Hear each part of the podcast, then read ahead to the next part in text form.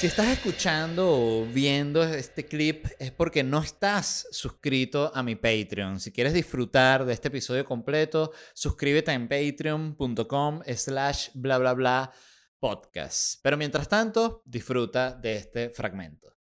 ¿Tú, ¿Tú tenías pensado, tenías planeado irte de Venezuela? Sí, lo tenía planeado como en algún momento de este año. Eh, tenía planes inicialmente de, eh, para irme a Argentina porque me gusta la transición comunista lenta y porque allá, está mi novia también. bueno, y te entiendo perfecto porque yo estuve tres años en México. Claro, no, y además ahorita el, el, tema en Argentina es que, hermano, si tú estás haciendo algo de dinero en dólares, ¿cómo te rinden allá? Es una locura. Es como la Venezuela en la, en la, que con 50 dólares te comprabas, no sé, la mega entera, comprabas Unión Radio con 50 dólares, es más o menos así. O unos buenos, como, que, como una Cherokee, te podías comprar, ¿sabes? Esos cambios que habían extraños. Claro. Y después todo cambió y era que sí, bueno, ¿cuánto cuesta esa caja de cigarro? La Cherokee, cambia la Cherokee por la caja de cigarro. Mira, y has pensado ya, cuéntame, que, ¿cómo es el proceso mental? Porque te, te emigraron, ¿no? Se llama, se diría así, te emigraron. Yo digo que es un exilio pandémico involuntario. Ese está bueno. ¿Tú quieres todavía, necesitas volver a Venezuela como a, cerrar tu, tus negocios, vamos a decir, en el sentido de vida? Lo que me ata a Venezuela más que todo, mi, mi, familia claramente que está allá como todos. Y, y, hasta cierto punto si tengo alguna, alguna, algo de trabajo que hacer, que hasta hace nada era hacer mucho stand-up en Venezuela, en donde, donde pudiese hacerlo. Entonces eso es lo que hasta cierto punto le tengo un, algo, algo de nostalgia porque dentro de la Venezuela pre-coronavirus muy reciente, con toda esta apertura, digamos, del dólar en Venezuela, también hizo que, coño, que empezara a haber un poquito de movimiento que, que tenía rato sin haber. Entonces me permitió a mí girar por el país, Ajá, esa gira que hiciste, la, la que, que, se llamaba Aquí no, viene, ni el, diablo. Acá no viene ni el diablo, me pareció genial.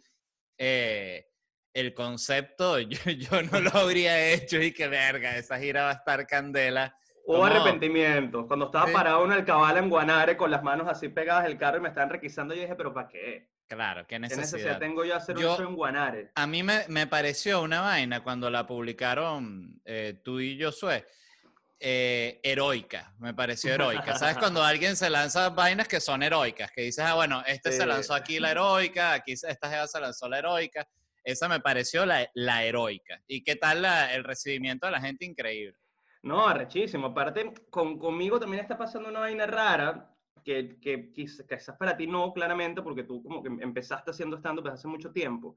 Pero ahorita yo a veces tengo el choque también, y sobre todo cuando voy a pueblos en los que, en este tipo de pueblos en los que generalmente no se hacen shows, en que voy a lugares en los que la gente me conoce y me sigue, y quizás me quiere, pero no entiende bien el concepto de qué es stand-up, de cómo funciona.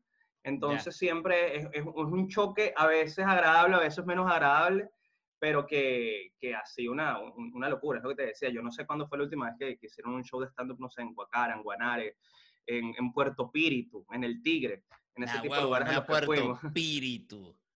A esa ciudad iba yo de, teniendo 17 años. En yo me crié ahí, weón. Yo estoy ahí en la primaria, en Puerto Píritu. Sí, por eso es que quise también hacer el show allá, en Puerto Píritu, así de random.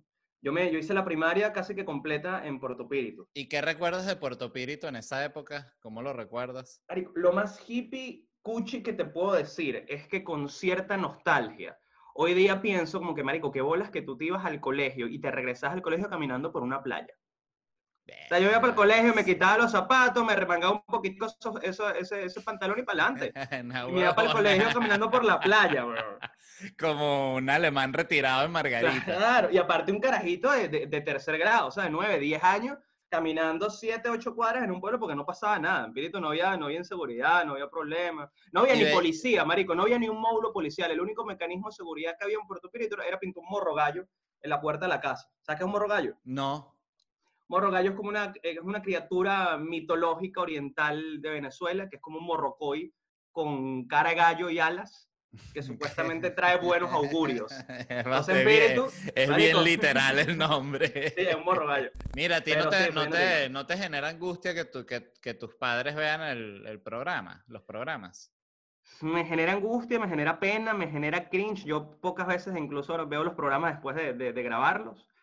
Este, yo, yo, yo, yo, creo que te lo he dicho a ti, eh, personalmente, yo nunca he sido muy bebedor Yo nunca he sido un tipo que le encante que si vámonos de rum y me a todas las botellas de ron y voy a montarme en la mesa y me voy a quitar la camisa a bailar. Entonces, mm, eh, eh, eh, ha sido un concepto que ha crecido muy rápido, muy poco tiempo, eh, mucho, muy poco tiempo, y, y sí, es burda raro, me causa angustia, me causa cringe, me causa de todo, pero también, coño, me, ha- me ha proyectado Mira. muchísimo, me da la oportunidad de presentarme por todos lados, entonces, coño, lo agradezco también. Yo te soy honesto, el, ese es un programa que yo no lo puedo ver, o sea, me genera, es, digo, es demasiado fuerte. No, todos, o sea, ah, ok, ok. después de que la gente pasa ese, ese, ese, como, ¿sabes? Se le pasa el switch de la pea, es y que, ¡uy, no! ¡Qué heavy! Por eso me parece genial. moral. Y, Es y por eso hay gente que, que no quiere ir a la vaina o que no Sí. quiere ir a tomar duro en la vaina porque da pena, ¿sabes? Este, es, es, es heavy, ir- no, no es Sí. una decisión fácil. Pero, pero al mismo tiempo, como invitado, no como host, sino como invitado, como que bebí una vez y ya, como tú, tú tampoco eres bebedor, pero fuiste y te partiste la cara y ya, una vez, listo, pasamos la página. No, ¿qué yo he bebido que joden mi vida. Para, para ese momento no, no estaba bebiendo igual. Y de hecho esa, esa pea de entregados es la última que me eché hasta, hasta ahorita, hasta esta Y conversación. te mató como tres días, ¿no? El día siguiente fue chimbo así de esos que, que no estás ni siquiera procesando como que, bueno, pero qué chévere que se grabó la entrevista, ¿no?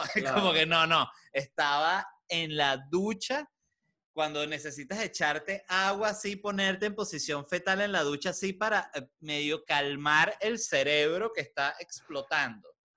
Cuando respiras con ruido, que así que... Chimbo.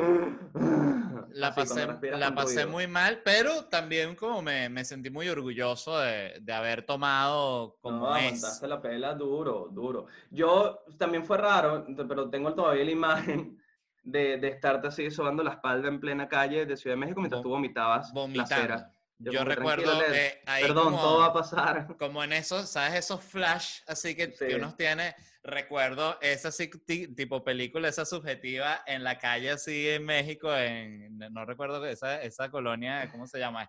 Este, Escandón. Vomitando Ajá. así, ¡ah, chimbo! Y después que sí, unos flash de la ventana del Uber y ya al- el día siguiente en mi casa. Y no sé si te acuerdas, pero te dio como una pea toda paranoica en la que, marico, pensaste como que te estábamos grabando sin que tú supieras y dijimos como que no, ya no vamos a grabar más, ya nos vamos. Y tú, no, no me están grabando, ¿verdad? No, nadie me está grabando. ¿Estás seguro que nadie me está grabando? No hay callo, no, marico, ya dejamos de grabar, estamos en el Uber, relájate. Tú, no, no, no quiero que me graben más. De hecho, te creí a pie. Y tú, no, yo vivo cerca. Cuando te llevamos no vivía cerca un coño, vivías lejísimo. Mire, ¿qué tal la relación con Josué? Coño, de pinga, yo soy como mi, mi compañero de, de, de stand-up en Venezuela. Creo que es con la persona con la que más me he presentado en la vida. Creo que desde ese nivel me imagino que te habrá pasado con otros compañeros. Yo creo que puedo decir las rutinas de él completicas y él puede decir las mías de tantas malditas veces que nos hemos presentado juntos. Y en mi opinión, y lo he dicho, yo soy un monstruo haciendo stand-up. Es un bicho increíble. No, no creo que sea al mejor a la hora que se hace contenido y tal, o saber cómo promocionarse o algo así, pero en cuanto a darle un micrófono y ponerle una tarima, el carajo es una bestia. Y bueno, Mira, ¿cómo, ¿y cómo le iba ahí con eso, en, eso, en esos pueblos a los que fueron? Llegar al carajo, es lo que te digo, el tipo es un monstruo. Él, él- es un tipo que tiene la facilidad de montarse en cualquier tarima como cualquier desconocido. Y me atrevo a decir que frente a distintas nacionalidades y le va a ir bien. Es increíble. Es muy arrecho. Coño, lo amas, qué bello. Coño, somos panas, somos panas, somos panas.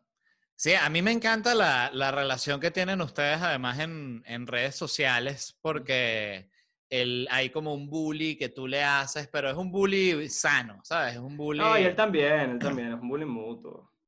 No, bully pero él no tiene la, la, la maldad tuya. El- a mí me parece que el bully tuyo es más, más agresivo. Es que él es muy gallo también. Se pone a pelear que si por Twitter con Aquaviva y pierde y Aquaviva le hace mejores chistes que él. Y digo, coño, yo sé, pero tú también, chico. Te vas a joder por Aquaviva en tu propio terreno, hermano. ¿Qué pasa? Aquaviva le soltaba unos chistazos, chistazos.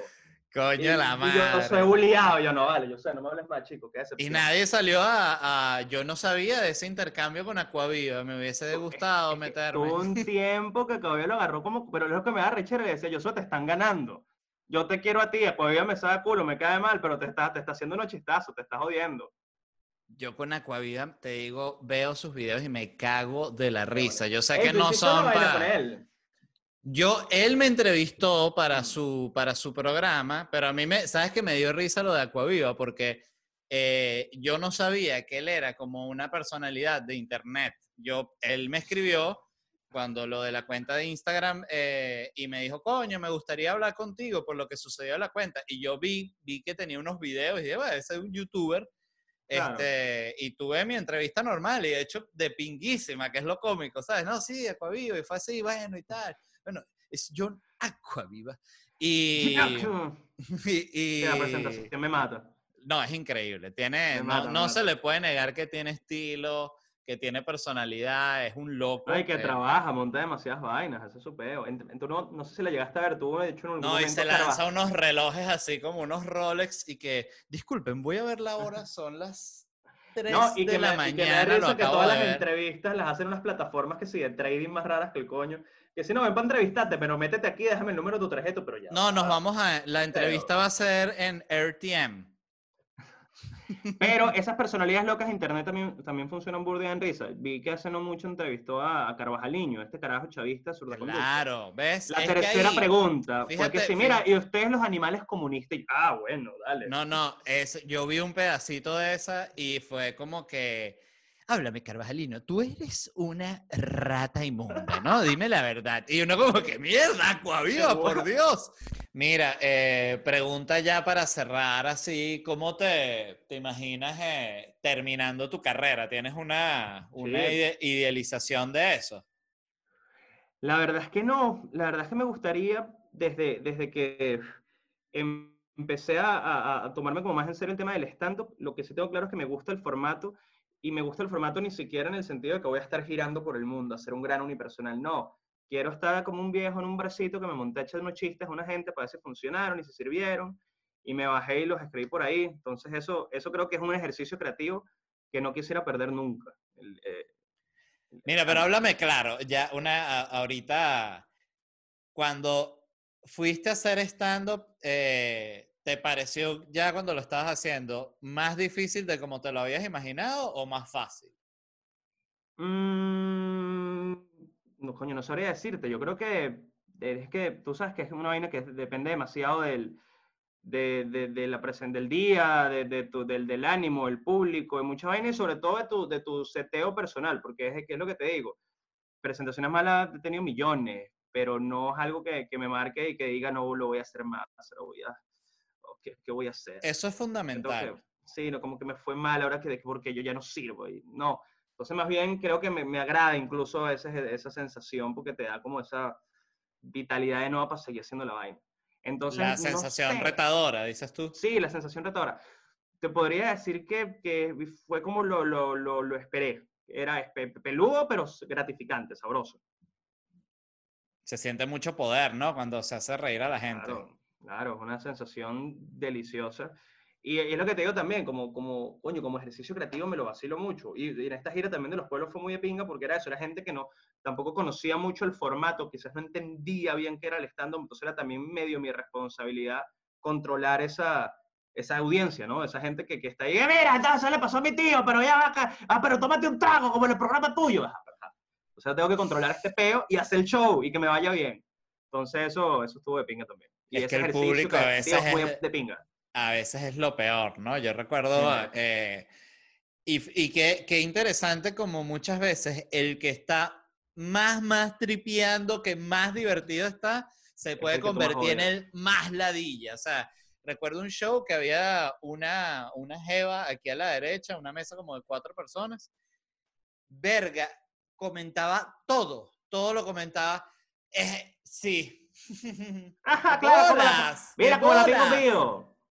Que, y, y me provoca decirle, mira, eres una estúpida, Eva, te lo quiero decir, es obvio que eres, que eres una estúpida porque eres la única que está hablando. Entonces, es como si todo el mundo está sentado y tú estás parado así, es porque eres un estúpido o porque tú estás dando el show. Este... Y al mismo tiempo, se aseguró era la más fan tuya, es la que estaba más la que fue con más ganas, la que llegó primero, por eso por su primera e, fila. por eso es que te digo que genera el amor-odio muy arrecho, porque tú, la, tú quieres descargar a esa persona con tu, tu mi caso, pues eh, con el máximo, máximo odio.